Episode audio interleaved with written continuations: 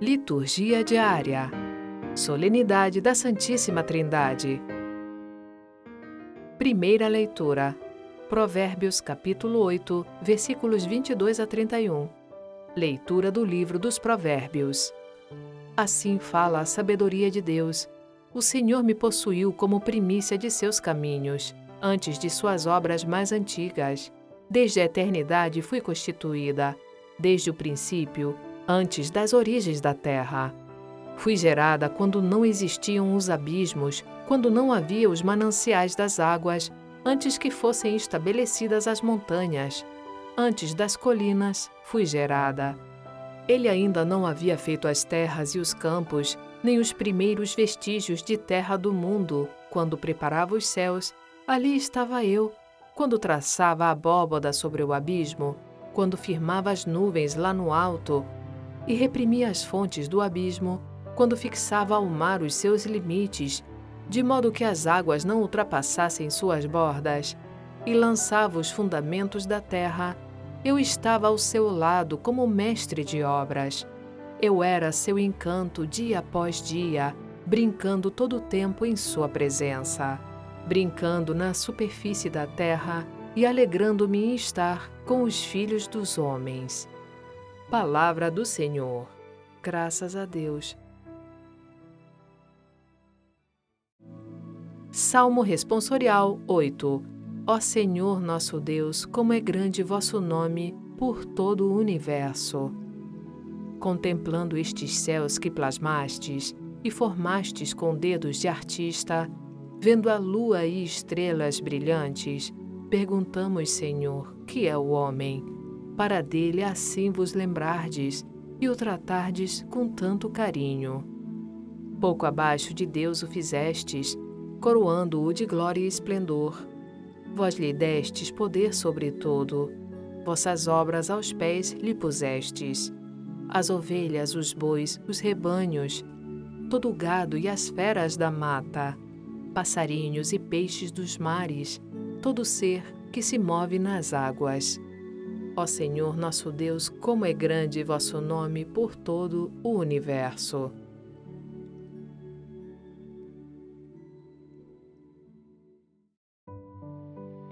Segunda leitura. Romanos capítulo 5, versículos 1 a 5. Leitura da carta de São Paulo aos Romanos. Irmãos, justificados pela fé, estamos em paz com Deus, pela mediação do Senhor nosso, Jesus Cristo. Por ele tivemos acesso pela fé a esta graça, na qual estamos firmes e nos gloriamos, na esperança da glória de Deus.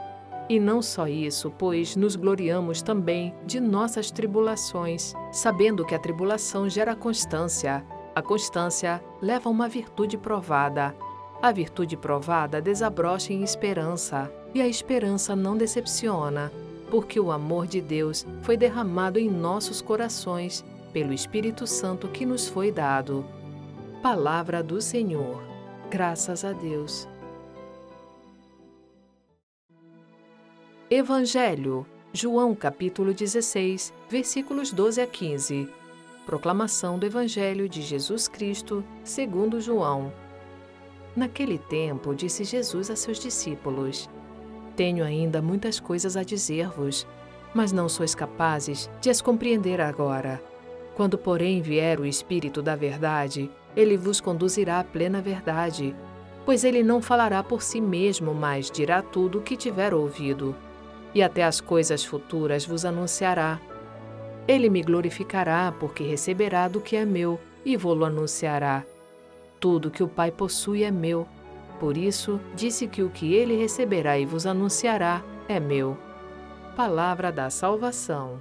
Glória a vós, Senhor.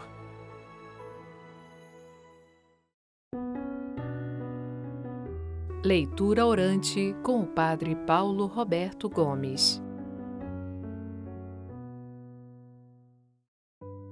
Queridos irmãos, queridas irmãs, neste final de semana nós celebramos a Santíssima Trindade. O Deus que nós cristãos adoramos é um Deus família, é um Deus comunidade. A Santíssima Trindade é o espelho da melhor comunidade para que nós possamos também formar comunidades. O Pai é aquele que é origem e princípio da vida, é o Criador. O Filho, por sua vez, é aquele que se encarna, vem viver entre nós, é o nosso Salvador. E o Espírito Santo é aquele que nos santifica e nos conduz. Na Trindade, ainda que cada pessoa realize a sua obra, as outras estão juntas, porque a Trindade é uma profunda comunhão de amor e de participação. O Pai participa na vida do Filho e no Espírito Santo, como o Espírito participa do Filho e do Pai. Com a Trindade nós aprendemos a viver a unidade na diversidade. Aprendemos a viver a comunhão, o amor recíproco. Com a Trindade nós aprendemos a viver em comunidade e aprendemos, sobretudo, que nós nos fazemos relação, porque Deus é relação. Que nós possamos pedir que na festa da Trindade sejamos cada vez mais uma comunidade semelhante à comunidade divina. E está aqui com a gente o Antônio Santoro para mais um Conversando sobre a Palavra. Oi, pessoal. Sônia, tudo bem? Hoje, a nossa igreja, gente, celebra a solenidade da Santíssima Trindade. Na semana passada, a gente, com a celebração de Pentecostes, nós concluímos as celebrações em torno do mistério pascal. Ou seja, a gente concluiu o tempo da Páscoa. Hoje, com a solenidade da Santíssima Trindade, a gente inicia a segunda parte do período que a igreja chama de tempo comum. A primeira parte desse tempo comum ela se encerrou quando começou o tempo da quaresma. Então, só para a gente poder fechar o ciclo e compreender, o ano litúrgico ele se inicia no tempo do advento. Depois vem o tempo do Natal. Em seguida, a primeira parte do tempo comum. Depois, o tempo da quaresma, seguido pelo tempo pascal. E por fim, temos a segunda parte do período do tempo comum. E aí a gente começa novamente o advento e se inicia um novo ano litúrgico. Mas hoje a gente celebra um dos mistérios centrais da fé cristã, que nos foi revelado, gente, pelo próprio Jesus. Não foi algo inventado por um ser humano. Jesus, ele falou para a gente sobre o Pai, sobre o Espírito Santo e sobre ele próprio, referindo-se a essas três pessoas como partes, como Deus. Santo Agostinho, que foi um grande doutor da nossa igreja, ele tentou por muitos anos decifrar esse mistério da Trindade. No entanto, gente, depois de muito estudo, de muita reflexão, ele chegou à seguinte conclusão: Deus não é para ser compreendido, Deus é para ser adorado. Ao final, gente, do nosso programa de hoje, eu vou contar uma pequena história sobre Santo Agostinho que fez com que ele chegasse a essa conclusão. Então fiquem conosco até o final para a gente ouvir juntos essa história. Na primeira leitura de hoje, a gente tem um trecho retirado do livro dos Provérbios. Nesse trecho, o autor ele nos faz contemplar a criação do universo pelo próprio Deus. O seu poder e seu amor se manifestam nos detalhes das grandes obras por ele criadas. A sabedoria que é mostrada na leitura como sempre presente ao lado do Criador desde o início, desde a criação de suas obras mais antigas, desde a própria eternidade, é o próprio Jesus, que é o grande revelador do amor do Pai por nós, suas criaturas. É importante que a gente saiba que a sabedoria tem sua origem no próprio Deus. E como forma de poder mostrar a intimidade dela com Deus, como forma de manifestar, digamos, a, a responsabilidade de Deus na origem da própria sabedoria, o autor diz que ela foi gerada por Deus. Vejam bem a diferença entre gerada e criada. A sabedoria, gente, ela não é uma criatura de Deus, ela não é algo que foi feito por Deus, como uma das suas próprias obras. A sabedoria, ela foi gerada por Deus, ou seja, ela foi feita a partir de sua própria essência divina.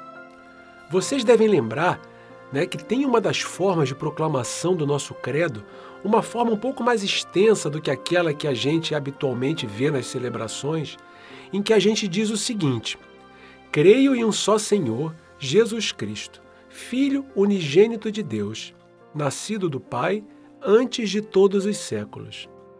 Deus de Deus, luz da luz, Deus verdadeiro de Deus verdadeiro, gerado, não criado, consubstancial ao Pai.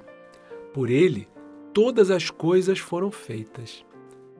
Percebem que Jesus ele é descrito como tendo sido gerado pelo Pai, parte da sua própria substância, né? consubstancial é o termo usado na oração.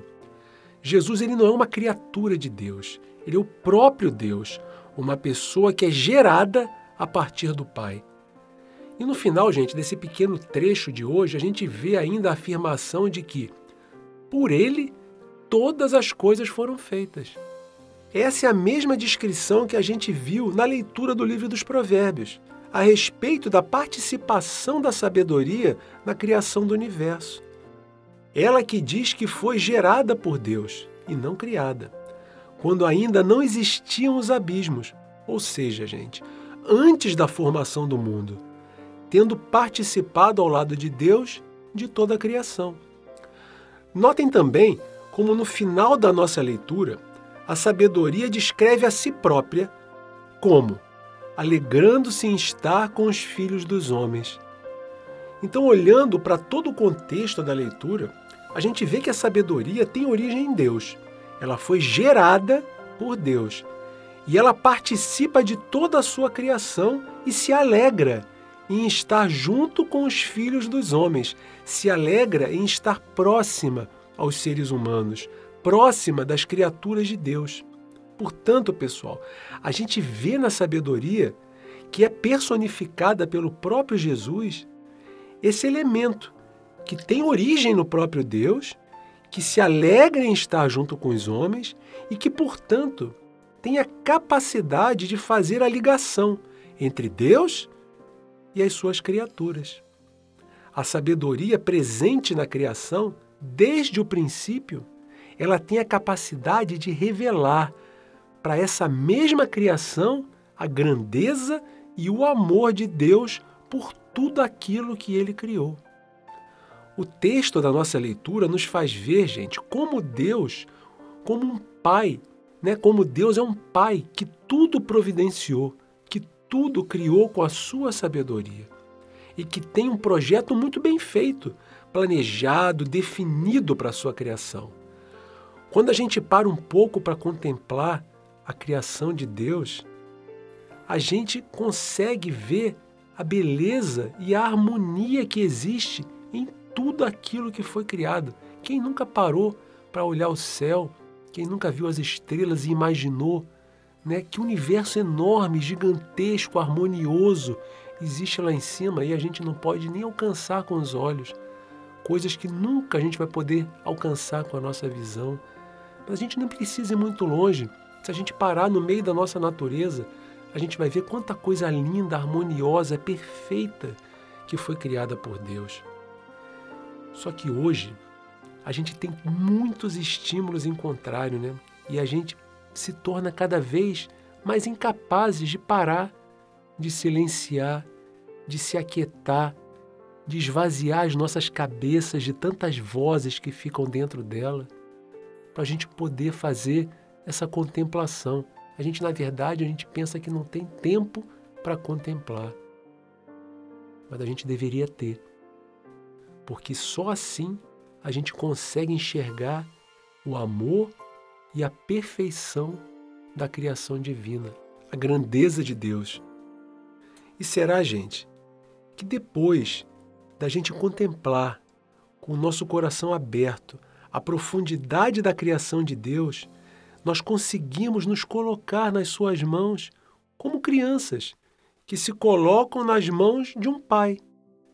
Buscando o quê? O que uma criança busca nas mãos e no colo de um pai? Conforto, amor, segurança, Será que a gente tem essa capacidade ainda?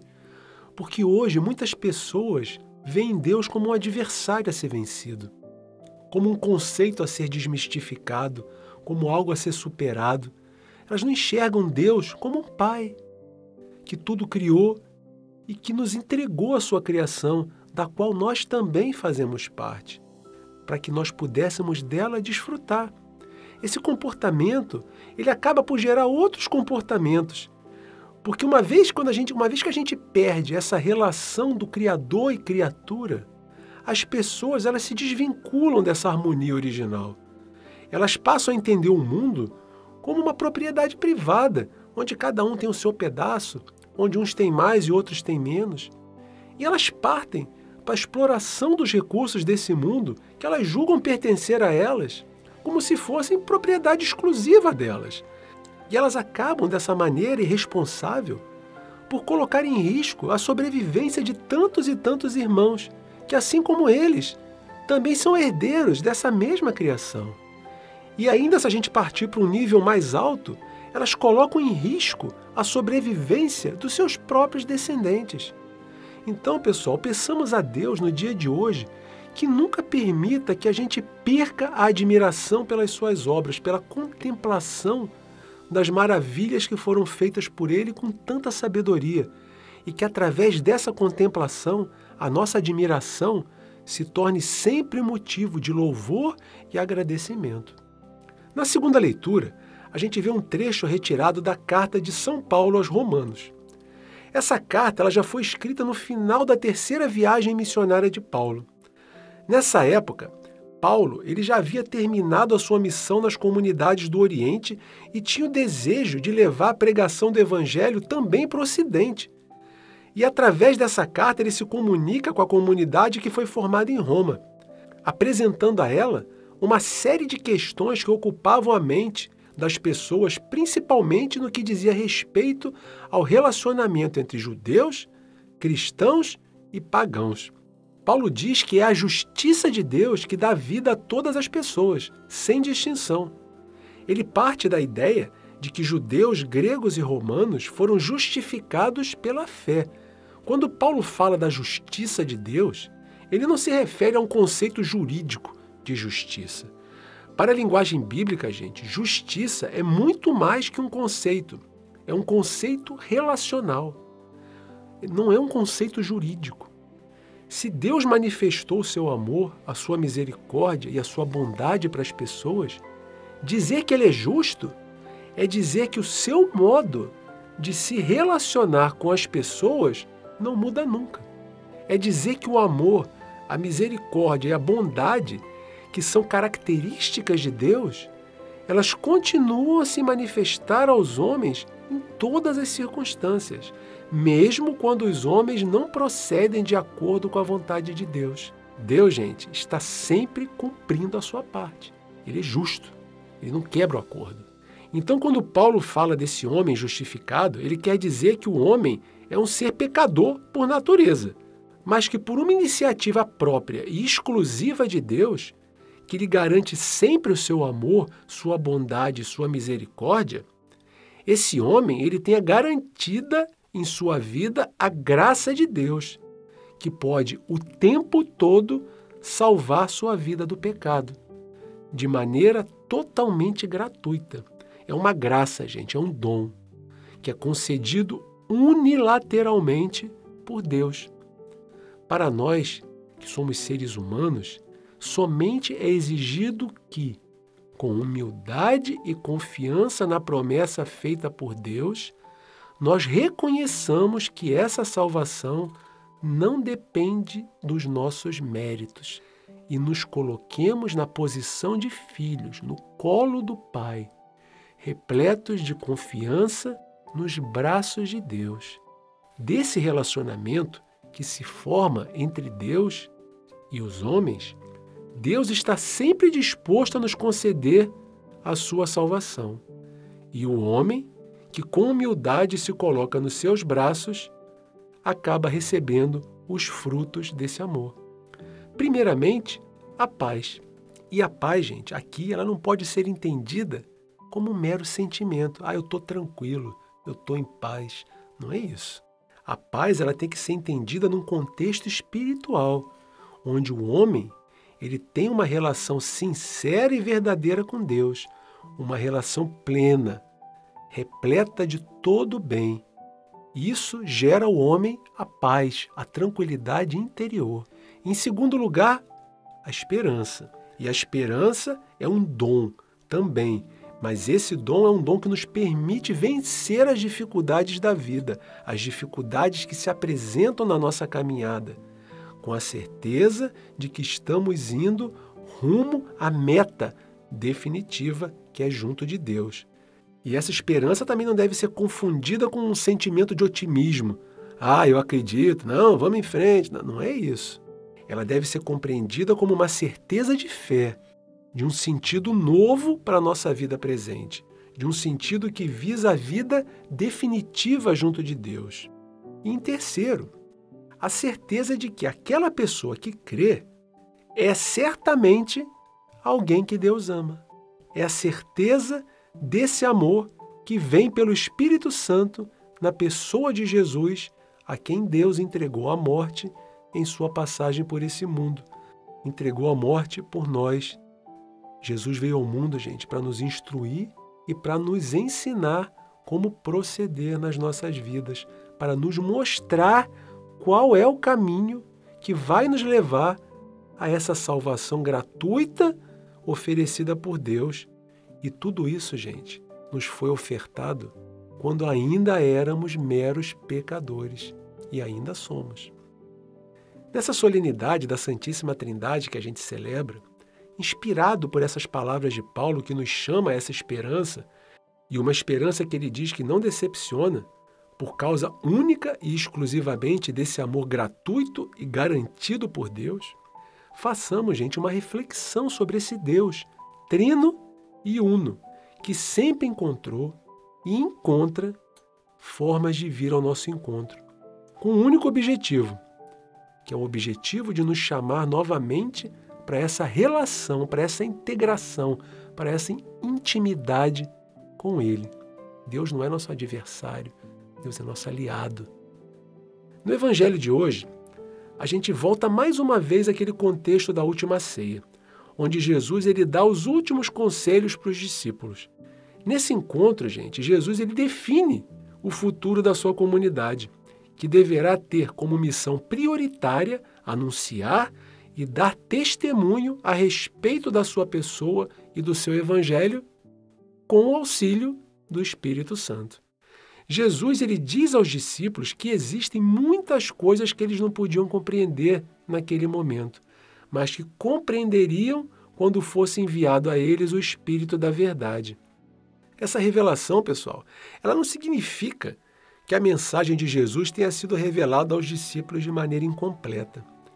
Ela tem que ser compreendida num outro contexto. As palavras de Jesus em relação às coisas que o Espírito da Verdade haveria de mostrar, elas têm uma direção certa. Elas são direcionadas ao tempo futuro, ao tempo que podemos ver como o tempo da igreja, o tempo da igreja de Deus, que permanecerá até o momento da segunda vinda de Jesus. É durante esse período da história que o Espírito Santo haveria de permitir a continuação da missão dos discípulos.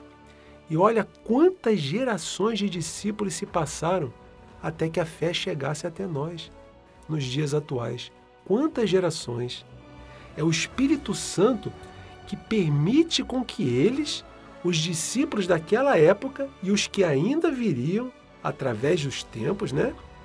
É ele que permitiria que eles conseguissem manter viva a fé através da proclamação da palavra de Jesus, fazendo com que esse projeto de Deus, manifestado através da palavra, continuasse a ecoar no coração de todos aqueles que, durante a existência da Igreja de Deus, iriam aceitar a salvação oferecida por Ele. O Espírito Santo também vai ajudar as comunidades em cada momento da história da Igreja. Ele ajuda a comunidade a compreender, a discernir, a partir das situações concretas da realidade do seu tempo, da sua época. Ele mostra como essa comunidade deve executar plenamente a vontade contida nas propostas feitas a nós por Jesus. Isso significa, gente, que o Espírito Santo ele vai sempre dinamizar a igreja.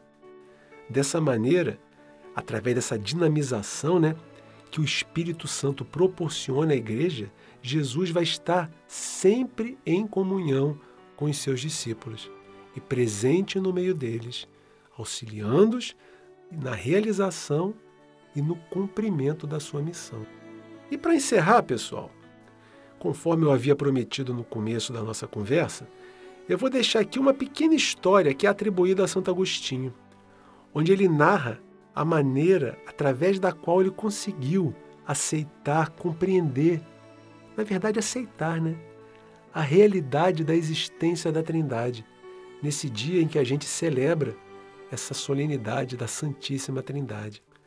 Então a historinha diz o seguinte: Andando pela areia da praia, Santo Agostinho submergia, certa vez em pensamentos profundos e altíssimos que se elevavam ao céu. Entre seus raciocínios, pensava ele no mistério da Santíssima Trindade. Dizia ele: Como é que pode haver três pessoas distintas, Pai, Filho e Espírito Santo, em um único e mesmo Deus? Então ele avistou de repente um menino com um baldinho de madeira, que ia até a água do mar, enchia o seu pequeno balde e voltava, despejando a água num buraco da areia.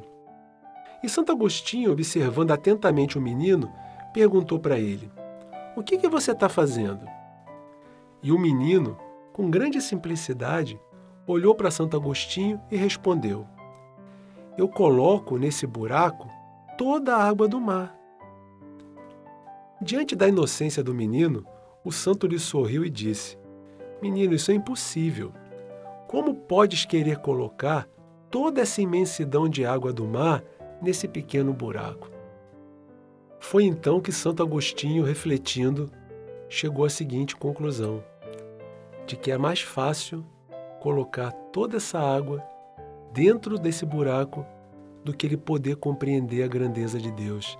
Porque a grandeza de Deus é muito maior do que o que cabe dentro do universo da nossa compreensão, dentro da nossa capacidade humana cerebral de entender as coisas. E a partir daí, ele conseguiu aceitar na sua vida o mistério da Santíssima Trindade. Essa é a história, pessoal. Espero que vocês tenham gostado. Eu gostaria de pedir que, para quem nos ouve através dos canais de vídeo da internet, que deixe seu comentário sobre a liturgia de hoje, que fale sobre essa história de Santo Agostinho, se já conhecia, se não conhecia.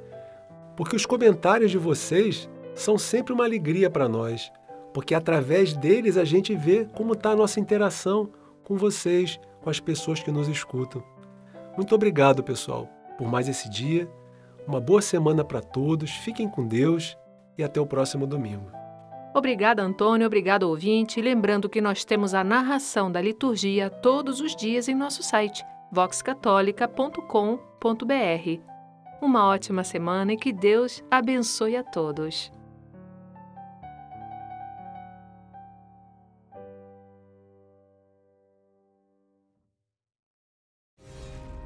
Acompanhe também nosso canal no YouTube, Vox Católica.